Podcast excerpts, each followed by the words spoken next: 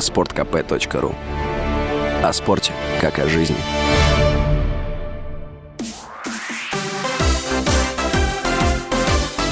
Новости спорта. Вторая ракетка России Андрей Рублев с победы стартовал на Ролан Гарос в втором сезоне турнире «Большого шлема», который проходит в Париже. Рублев в первом круге переиграл серба Ласло Дьоре. В женском одиночном разряде первый круг преодолели две россиянки. Камила Рахимова победила чешку Сару Белик, Анастасия Потапова обыграла американку Тейлор Таусенд.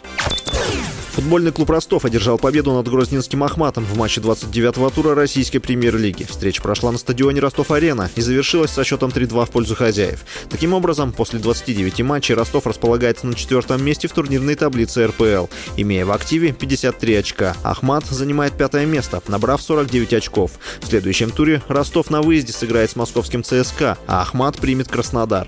Обе встречи пройдут 3 июня и начнутся в 17.00 по московскому времени. Футболисты «Локомотива» победили московское «Динамо» в 29-м туре российской премьер-лиги. Матч на арене белоголубых завершился со счетом 2-4. Счет в компенсированное время первого тайма открыл Наир Тикинезян с передачи Артема Дзюбы.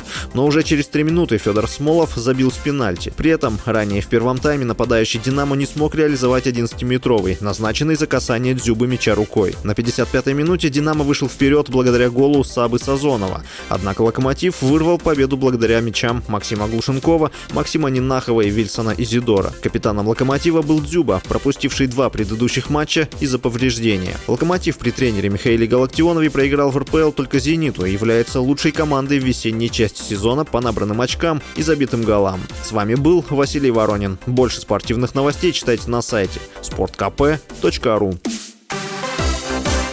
Новости спорта.